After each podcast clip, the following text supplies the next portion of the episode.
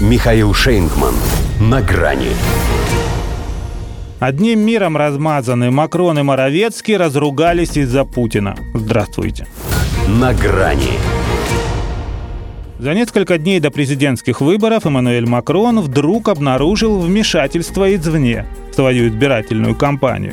Причем не со стороны России, как у них принято, наоборот. Он обвинил в этом едва ли не первого русофоба. Сам себя по этой части тот и вовсе называет законодателем мод премьера Польши Матеуша Моровецкого. Того возмутило, что француз слишком часто звонит в Кремль, в то время, когда пора бы уже выкинуть из головы и забыть навсегда все русское в принципе. Это совершенно необоснованно и возмутительно. Имел Макрон в виду не оголтелую ненависть ляха по отношению к России, а его морализаторский тон – сам Эммануэль считает для себя важным диалог с Москвой. Я всегда прилагал усилия для разговора с Путиным.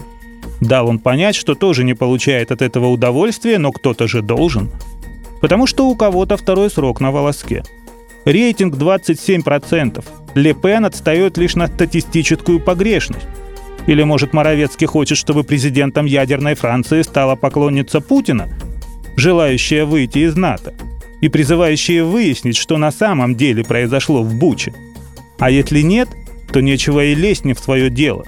Тем более, что от генеральной линии партии войны Макрон не отходит ни на дюйм. Дипломатов высылает, санкции вводит, оружие Киеву поставляет, а если и названивает Путину беспрестанно, то только для того, чтобы французы понимали, с кем он на связи. Хотя они уже понимают и то, что толку от этого никакого – том числе и для тех французских боевиков среди нацистов Азова, вероятно, весьма видных, если за них сам президент впрягается, которых он под видом гуманитарной миссии никак не может вытащить из Мариуполя. В общем, ничего у Макрона не получается. А тут еще этот.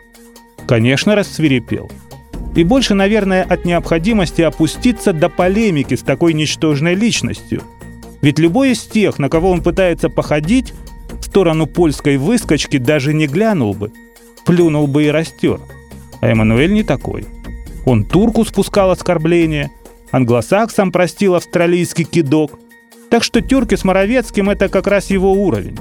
Причем весьма характерный для всей этой их стаи товарищей.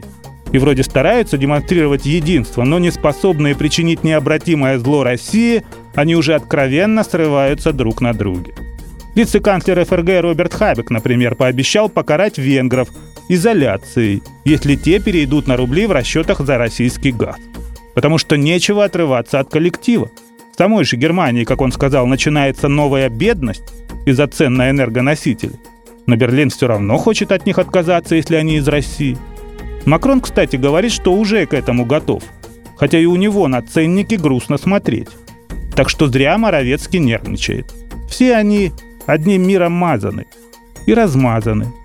В МИД Франции, между тем, и после того, как Макрон обвинил Моровецкого во вмешательстве, вызвали не польского посла, а все равно российского.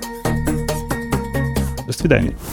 На грани с Михаилом Шейнгманом.